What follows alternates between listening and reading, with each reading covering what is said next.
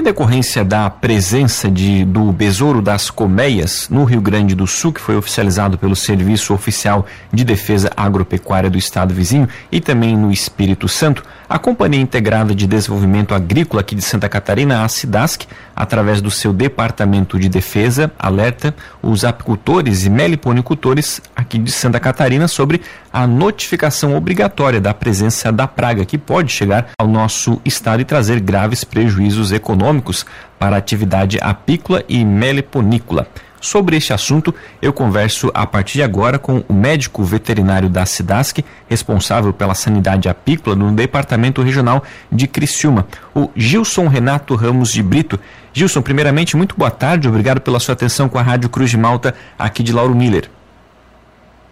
É, boa tarde, Juliano, boa tarde aos ouvintes da, da Rádio Cruz de Malta, dessa cidade que me acolheu muito bem quando cheguei em Santa Catarina. Eu morei aí também.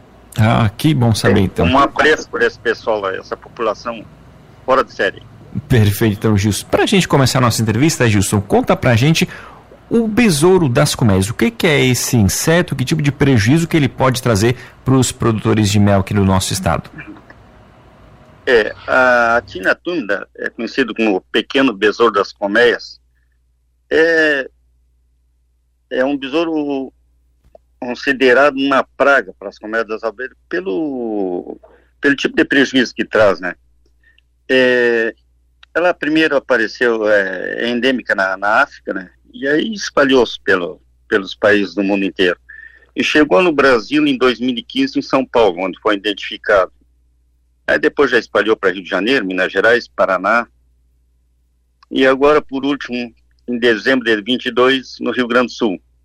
E como a gente aqui está pertinho também, é, entre Paraná e Rio Grande do Sul, então a gente está em alerta, né? E, e, a equipe da Defesa Sanitária está tentando alertar os apicultores, que são bem unidos também, que se identificar essa praga, a gente tem que tomar medidas é, quanto mais rápido possível para não deixar que ele se expanda. Perfeito, Gilson. Então, até o momento aqui em Santa Catarina, nunca teve o registro desse inseto aqui no nosso estado? Felizmente ainda não temos. Né? Tomara que continue assim. Perfeito. E, Gilson, existe alguma forma de prevenção para que esse inseto, essa praga, não chegue aqui a Santa Catarina? Pois é, é, como é uma praga ainda pouco conhecida, o, o tipo de ação aqui no nosso país, é, fica, a gente, como diz outro, ainda está engatinhando. Mas uh, tem algumas, uh, algumas coisas que ajudam muito. Por exemplo, é, primeiro, que a nossa abelha é africanizada, e a abelha africanizada ela é muito forte. Então, aquelas caixas que tem acima de 50, 60 mil uh, abelhas, elas são consideradas caixas fortes, é, uma, uma colmeia forte, e dificilmente essa praga, e até outras pragas vão, vão causar algum prejuízo que a abelha consegue dominar.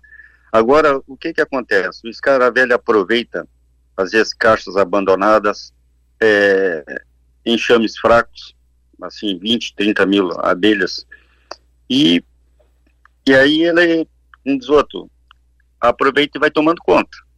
Porque o que causa o prejuízo mesmo é a larva do, do, do inseto, né? Que ela se, se alimenta do, do, do mel, pode se alimentar da, do, do, do, do pólen, do, da, das crias, e aí vai causando, principalmente o mel que não só se alimenta, como também estraga, né? Fica inviável para consumo. Ah, perfeito. E Gilson, e qual seria a forma de uma possível chegada desse inseto aqui no nosso estado? Seria pelos próprios insetos voando, vindo aí de alguma forma, algum meio de transporte, enfim, meio, como, qual que seria a possível chegada deles aqui a Santa Catarina? É, uh, existem várias possibilidades. Essa que falasse aí, ele voa 10 quilômetros tranquilamente, um bichinho que voa longe, é, por meio de, de, de transporte de, de, caixas de abelhas, quando é, essas caixas, principalmente caixas mais fracas, alguma coisa assim, que pode estar contaminada com, com esse inseto, e aí complica. Mas é, tem outro lado também, comercial, que eu, o pessoal, não sei se souber, quando aconteceu o primeiro fato em São Paulo, que que acontece? A Argentina parou de importar frutos do Brasil. O que que acontece? Que a larva, ela cai no chão e até formar pupa, ela se alimenta também de, de, de, de, de frutos, aqueles frutos que estão no chão. E aí a Argentina por uma medida cautelar, barrou a entrada de frutos aqui do Brasil. Então, o, pesa muito o lado comercial por isso aí. Claro, hoje já está resolvida a situação, mas é, então a gente tem que ter muita atenção quando da, da quando aparecer esses esses escaravelhos. E Gilson, é, por gentileza, pode concluir, Gilson. Tá. É, geralmente as caixas velhas que têm fendas, essas coisas, eles vão se introduzindo ali e a abelha não consegue chegar nele para que a abelha tem, ela tem uma proteção quando entra qualquer um, um intruso, ela tira para fora para para preservar a colmeia. E aí ele fica, começa a aumentar, fica mais forte e aí acontece a disseminação do, do escaravelho. Mas é, sempre realizar a extração do mel o mais rápido possível e fazer uma limpeza boa das caixas. A colmeia abandonada, não, não, deixar, não deixar no apiário. É, e transportar colmeias povoadas e abelhas legalmente com guia para a gente ter um, um controle do trânsito. Para até saber se aconteceu de uma propriedade ali, não, trouxe uma caixa de abelhas de onde? Para a gente ter como rastrear e tentar identificar da onde veio a, a tênia. Perfeito. E Gilson, para os produtores, né, para quem lida com abelhas, com a produção de mel, existe algum tipo de manejo que é necessário para também, é, digamos, prevenir a chegada desses insetos, desses besouros aqui no nosso estado? É, é como eu falei, o principal manejo é manter um, sempre um enxame forte naquela caixa. Desinfetar a caixa com material, aplica com água quente, vapor, detergente e, e destruir esses materiais remanescentes, ceras velhas, favos velhos, quadros não recuperáveis, isso aí dá, dá um final, até com vassoura de fogo mesmo pode, pode ser utilizado. E o principal é o manejo. Perfeito. E Gilson, existe algum tipo de sinal da presença desses besouros que os produtores podem observar? Ele apresenta alguma característica que seja fácil de identificar a presença deles? É, não, não é tão fácil assim, mas uma queda de produção de mel, às vezes o mel escorrendo, na, que não é normal, né, porque como destrói os favos, o mel às vezes começa a escorrer por fora da caixa também, é uma indicação. Perfeito. A Cidasc hoje aqui no nosso estado, Gilson, ela tem algum tipo assim de, de material, fotos, vídeos, até para os produtores é, conseguirem acessar e para ter mais detalhes de como é o besouro, observar, ter mais informações sobre esse besouro das colmeias? É, isso aí até vídeo do, do, do besouro pode ser na, na própria internet, né? Pesquisar a Tina Tuna e vai, vai, vai conseguir. Agora, uma coisa é é, é ver na, na internet ali, e outra coisa é ver ao vivo. Eu tive, eu, é, eu acho que são uns poucos conseguiu ver o, o besourinho esse aí.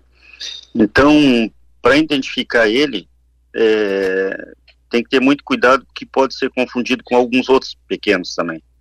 A gente tem uma ideia, às vezes ele é do tamanho de uma cabeça alfinete, até 3 milímetros, uma coisa assim. Então é muito pequeno. E geralmente ele fica no, no cantinho das caixas, lá no fundo, e quando é muito pouquinho, o produtor vezes não consegue visualizar, só fazendo a inspeção muito bem feita na caixa. Na dúvida, então, também é sempre bom, sempre se conseguir né, bater foto, algo assim, para também estar tá encaminhando é, para a Cidasc para ter mais informações mais detalhadas, né, procurar o escritório mais próximo da companhia, né, Gilson? É, quando tiver um, uma dúvida ou, ou achar uh, que possa uh, ter na sua, no seu apiário esse tipo de problema, a melhor coisa é comunicar rápido à defesa sanitária, a, unidade veterinária local mais próxima, que a gente vai fazer uma visita e, e dar uma, como diz outro, dar uma pesquisada. Porque tem, tem outros, outros problemas também que pode causar é, é, bastante queda na, na, na, produção de mel e mortalidade de abelhas, como a, o mais comum é o uso de agrotóxico, né? E às vezes enfraquece também a colmeia. Então a gente tem que estar sempre atento a isso aí. Mas a melhor coisa, na dúvida, é chamar o, veterinário mais próximo aí e a gente pode dar o auxílio também. Geralmente eu, eu vou junto para dar uma olhada nas colmeias e para tentar identificar o mais rápido possível. Se entrar, a gente está torcendo para que não entre no estado. Perfeito. E Gilson, você que, ah, que faz esse trabalho, esse acompanhamento de forma regionalizada aqui na, na região de Criciúma sobre a sanidade apícola, tem algum outro problema que tem trazido alguma preocupação para vocês, além né, do, do besouro das colmeias? Existe algum outro tipo de praga, algum tipo de doença, enfim, algo que traga uma preocupação com relação à produção apícola aqui da nossa região? Tem a, rua, mas é praticamente ela está controlada, tem nos hemose, algumas coisas assim. Mas de 2000 e 2011 que teve um maior problema de mortalidade de, de, de abelhas, né? De lá para cá tem sido feito um trabalho, principalmente, né, quanto ao manejo e tem auxiliado bastante. Perfeito, então, Gilson, muito obrigado pela sua atenção com a Rádio Cruz de Malta aqui de Lauro Miller. O espaço da emissora também fica sempre à disposição. Se não tiver alguma informação que seja de interesse, de relevância aí para o pessoal que trabalha com abelhas na meliponicultura, na policultura, pode sempre estar em contato com a gente, que o espaço vai estar sempre à disposição. A gente agradece a disponibilidade da entrevista, Gilson. Tenha uma boa tarde. Eu que agradeço, Juliano, e a gente está à disposição. E daqui a pouco a gente dá uma passada em Lauro Miller, rever os amigos aí. Um abraço.